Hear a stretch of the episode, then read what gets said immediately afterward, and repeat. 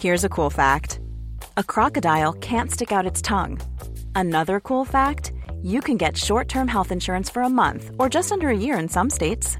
United Healthcare short term insurance plans are designed for people who are between jobs, coming off their parents' plan, or turning a side hustle into a full time gig. Underwritten by Golden Rule Insurance Company, they offer flexible, budget friendly coverage with access to a nationwide network of doctors and hospitals. Get more cool facts about United Healthcare short term plans at uh1.com.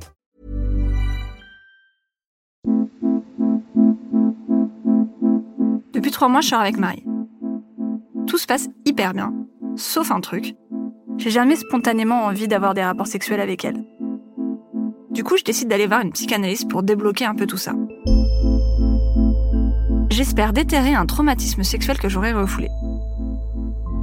Ouais, c'est horrible de dire ça comme ça, mais à l'époque, quand je parle de mon absence de désir sexuel ou mes mauvaises expériences, il y a souvent quelqu'un pour me dire Ben, si ça se trouve, t'as un traumatisme, t'as été agressé et c'est ça qui te bloque. C'est pas un diagnostic très original. Je l'ai souvent lu ou entendu dans les médias. Des spécialistes expliquent que c'est peu probable qu'une personne ne ressente aucune attraction sexuelle. Vous semblez décrire une situation où vous ne possédez pas de représentation de la sexualité, comme si euh, la sexualité fonctionnait en vous comme une langue étrangère dont vous ne posséderiez pas les bases. Ça, c'est ce que répond un sexologue à un lecteur dans Psychologie en 2009. La question est donc de comprendre pourquoi l'apprentissage de la langue sexuelle ne s'est pas fait dans l'enfance ou pourquoi elle a été oubliée par la suite. Et bien évidemment, comment développer cette sexualité qui de toute façon existe en vous, mais reste en sommeil.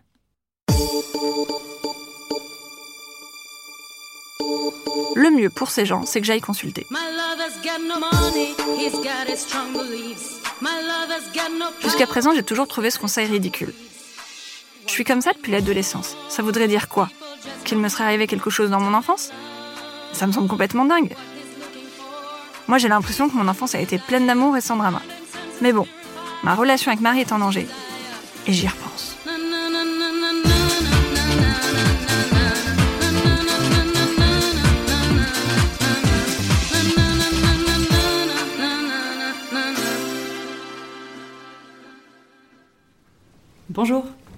Entrez, je vous en prie. Installez-vous. Alors, qu'est-ce qui vous amène aujourd'hui? Je me demande s'il n'y a pas quelque chose qui me bloque sexuellement. La psy me propose de dire tout ce qui me passe par la tête. J'ai aucune idée de ce qui aurait pu avoir causé un traumatisme d'ordre sexuel. Alors je parle de tout. Le harcèlement scolaire au collège, ma relation avec mes parents, ma jeunesse, ma colère, mes tristesses, mes expériences passées avec les hommes, ma relation avec Marie. Tout quoi.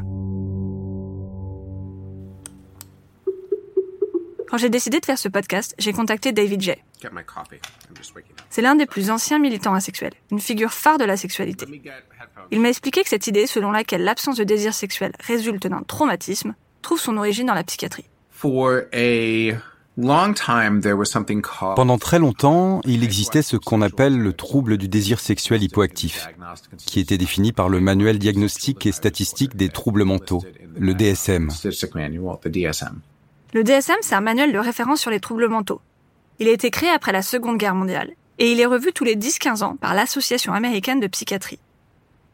Aujourd'hui, il est utilisé par les cliniciens, la recherche, les compagnies d'assurance, les entreprises pharmaceutiques et même les pouvoirs publics.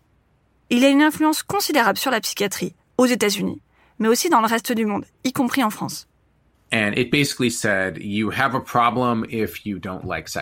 en gros, ça disait que si vous n'aimiez pas assez le sexe ou que le sexe vous angoissait, alors vous aviez un problème.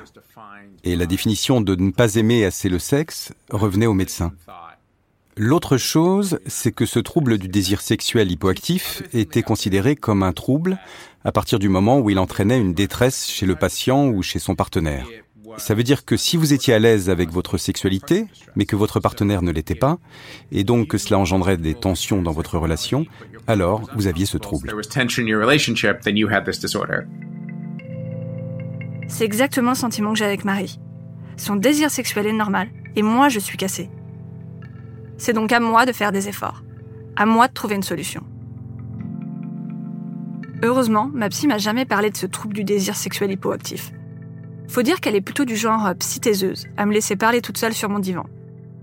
J'aurais aimé qu'elle me rassure ou m'oriente, mais elle l'a pas fait. Elle me laisse réfléchir par moi-même, arriver à mes propres conclusions. Ça aurait pu échouer, mais pour moi ça a plutôt fonctionné.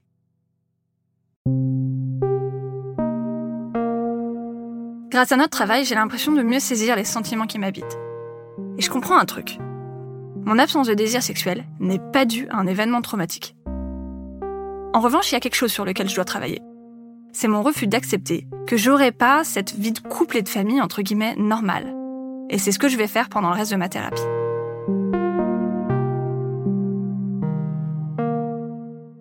J'ai eu de la chance. J'ai rencontré de nombreuses personnes pour qui le passage chez la ne s'est pas passé aussi bien. Les médecins apprenaient à l'époque que c'était un problème. Donc si quelqu'un entrait dans leur cabinet en leur disant qu'il s'identifiait comme asexuel, leur premier réflexe était de dire ⁇ Oh, vous devez avoir ce trouble que nous devons traiter ⁇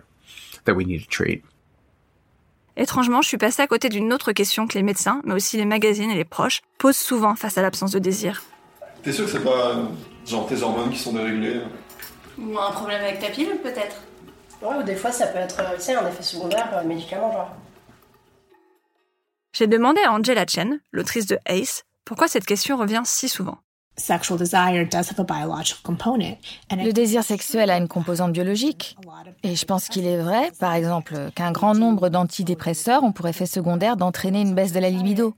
Et quand on est conscient de cela, quand la sexualité est aussi médicalisée, je pense qu'il est complètement normal et naturel de penser c'est peut-être un problème hormonal ou alors euh, je suis peut-être malade.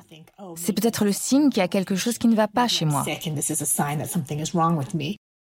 Et parfois, adapter son traitement, consulter un endocrinologue ou changer de pilule peut effectivement augmenter ou relancer la libido. Mais c'est loin d'être toujours le cas. Pour Angela Chen, le problème c'est que dans notre société, qui adore trouver des solutions à tout, les gens partent du principe qu'une absence ou une baisse de sexualité doit être réparée.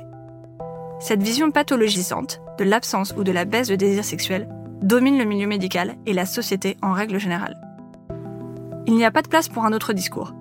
Un qui dirait que ne pas ressentir d'attraction sexuelle n'est pas un problème en soi.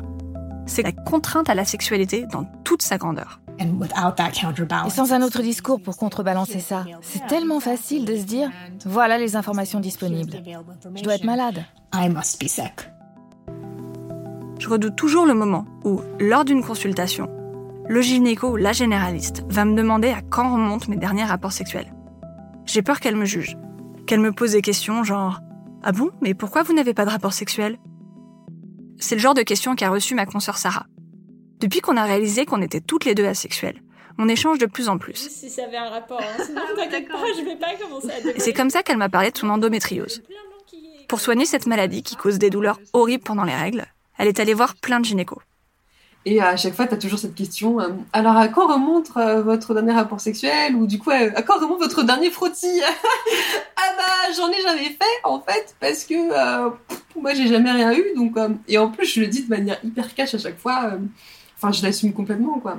Et je me rappelle d'une fois comme ça, une gynéco sur Rennes, qui était sympa, euh, voilà, mais euh, quand je lui ai dit ça, elle a eu l'air un peu surprise et direct, elle a eu le réflexe de regarder ma date de naissance et de dire alors vous avez ah oui bon vous êtes encore un peu dans la norme c'est vrai qu'en général bon ça va ok Je me demande ce qu'aurait dit cette médecin face à une patiente plus vieille, face à une patiente moins sûre d'elle. Et je me demande comment moi, à l'époque où j'étais inquiète de mon retard, j'aurais vécu de tels propos. L'avantage d'avoir eu mes premiers rapports sexuels à 22 ans, c'est que ça m'a évité ce genre de réflexion. Si vous ne faites plus l'amour du tout, vous allez dessécher et racornir comme un vieux pneu. Surtout que parfois les médecins inquiets du manque de désir sexuel de leurs patients et patientes peuvent créer de réels dégâts. C'est ce qu'a découvert Kate Wood lors de son enquête sur les violences faites aux personnes asexuelles. There are a lot of cases of medical issues Il y a beaucoup de cas de problèmes médicaux où on essaie de guérir ou de réparer la sexualité. Et cela arrive souvent au détriment du traitement de réels problèmes médicaux. Par exemple, j'ai eu le cas d'une personne dont le médecin a insisté pour qu'elle cesse de prendre ses médicaments antipsychotiques parce qu'ils diminuaient la libido. Et le fait qu'elle soit asexuelle avant de prendre ses médicaments ne semblait pas le déranger. Il a estimé que l'absence de libido chez cette femme était plus grave que ses symptômes psychotiques. Her psychotic symptoms. C'est un cas extrême, mais il met en avant les conséquences de la contrainte à la sexualité. Être asexuel n'a pas de conséquences sur la santé. En revanche, ce qui en a, c'est se voir refuser un traitement, faire des tests médicaux à outrance, devoir suivre des thérapies non voulues, ou tout simplement se croire malade, cassé. La majorité des personnes asexuelles n'ont pas de problèmes médicaux au départ. Mais croire que quelque chose ne va pas chez elles, ça peut impacter leur santé mentale. Elles peuvent finir par avoir un vrai problème médical.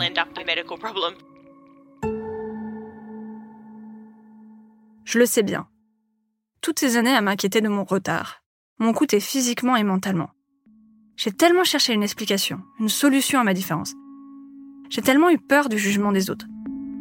Tellement eu peur des autres tout court que je suis rentrée dans un état de stress constant, toujours sur mes gardes.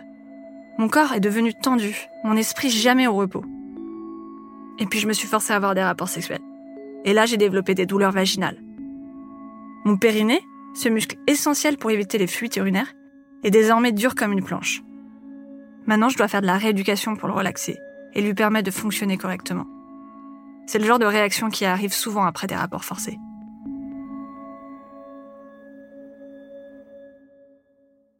Très peu d'études se sont penchées sur la santé mentale et physique des personnes asexuelles. Mais les rares qui ont abordé le sujet disent la même chose. Les personnes asexuelles sont particulièrement menacées par l'anxiété. Chaque année, l'association Trevor Project sort une étude sur la santé mentale des jeunes LGBTQ+ aux États-Unis. Et ça inclut des asexuels. En 2020, l'étude a montré que les taux de dépression et d'anxiété des jeunes asexuels étaient supérieurs à ceux des jeunes LGBTQ+ interrogés. Et comme toujours, ces troubles peuvent déboucher sur des tentatives de suicide ou des suicides. Pour les militants et militantes asexuels, il est donc primordial que la société arrête de considérer la sexualité comme une maladie physique ou un trouble mental à traiter. Pour y arriver, il faut traiter le problème à la source, la qualification de la sexualité comme trouble psychiatrique. En 2007, une opportunité se présente. On a appris qu'ils allaient sortir une nouvelle édition du DSM, ce qui arrive quoi tous les 15 ans? Alors on a commencé un travail de lobbying intense pour que la sexualité n'apparaisse plus comme un trouble dans ce manuel. On a organisé un groupe de travail, interviewé tous les gens qui faisaient des recherches sur la sexualité, on a examiné toute la littérature académique sur le sujet.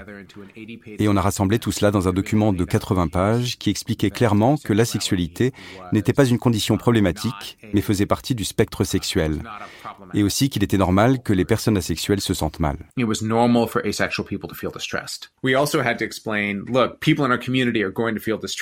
On a aussi dû expliquer, écoutez, les gens dans notre communauté doivent accepter qui ils sont et pendant ce temps, ils vont se sentir bouleversés. C'est comme ça, c'est normal, c'est OK. Ça ne devrait pas être perçu comme une raison d'un éventuel traitement, ni justifier que notre asexualité soit considérée comme problématique.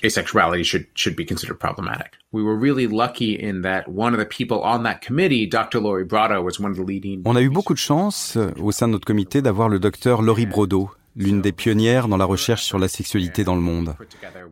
Et donc, grâce à ces efforts et grâce à ce que nous avons mis en place ensemble, nous avons été capables de faire en sorte que le comité change la définition. Pas complètement, mais de manière conséquente. En effet, dans le DSM-5, publié en 2013, le trouble du désir sexuel hypoactif a disparu. Mais il a été remplacé par un nouveau, le trouble de l'excitation sexuelle chez la femme. Ça concerne spécifiquement des femmes qui ont été intéressées par la sexualité à un moment, mais qui ont perdu cet intérêt. Et la raison pour laquelle cette exception a été gardée, c'est que les compagnies pharmaceutiques veulent vendre des médicaments aux femmes. David J n'est pas le seul à considérer que le DSM est influencé par le lobby pharmaceutique. De nombreux psychiatres et psychologues lui reprochent la même chose. D'ailleurs, depuis, un labo a sorti un médicament aux États-Unis pour réveiller la libido des femmes.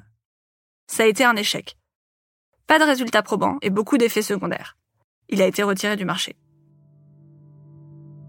Bien sûr, les mentalités ne changent pas du jour au lendemain juste parce qu'une entrée dans un dictionnaire a été changée.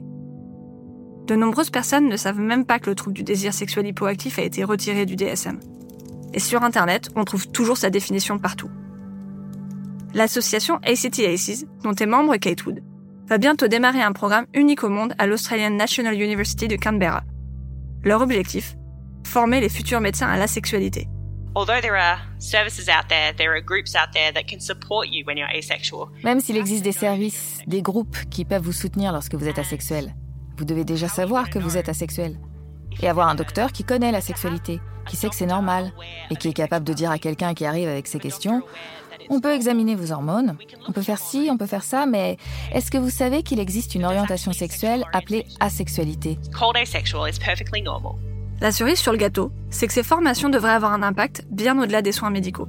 I'm hoping certainly that with more informed doctors, J'espère bien sûr qu'avec plus de médecins informés, cela pourra mieux se répandre à travers la communauté.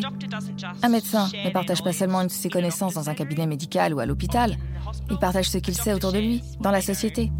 Un médecin dit ce qu'il sait dans toutes sortes de situations sociales et les gens l'écoutent. all kinds of social situations and people listen to a doctor. Il faudrait aussi que les psys et les sexologues soient mieux formés sur ce sujet, pour qu'ils évitent de recommander à la personne asexuelle de faire des efforts, et que se concentrent plutôt sur l'amélioration de la communication au sein de son couple et l'acceptation de sa différence. A really good example is Dr.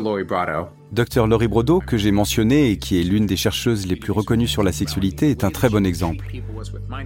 Elle traitait les gens en utilisant la pleine conscience. Elle leur donnait des exercices de méditation et d'autres pour les mettre en contact avec leur propre corps, pour apprendre à communiquer leurs désirs ouvertement et sans honte. Cela ne nous transforme pas en une personne sexuelle, mais en une personne plus heureuse. Par exemple, si on veut faire des câlins, on fera des meilleurs câlins. Et donc je pense que les meilleurs traitements sont ceux-là. Ils fonctionnent pour les personnes sexuelles, ils fonctionnent pour les personnes asexuelles. Ils nous mettent davantage en phase avec nous-mêmes, d'une manière authentique.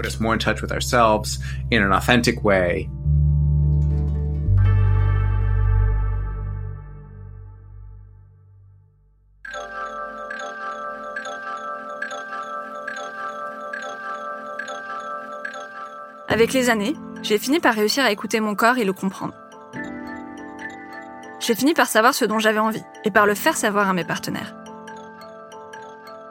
Mes thérapies m'ont certainement aidé, mes partenaires aussi. Mais ce qui m'a le plus fait avancer, c'est la découverte de la communauté asexuelle.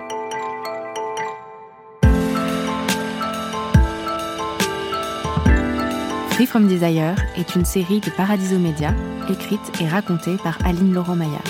Avec la participation de David J., Kate Wood, Sarah Andress et Angela Chen. Suzanne Collin est productrice. Théo Albaric a réalisé, monté et mixé les épisodes. Louis Daboussi est directeur éditorial. Claire Français est chargée de production. Lucine Dorso est assistante de production. Le doublage est de Judith Daleazo et Jérôme Sandlar. La musique a été composée par Delib. Lorenzo Benedetti et Benoît Dunègre sont producteurs délégués.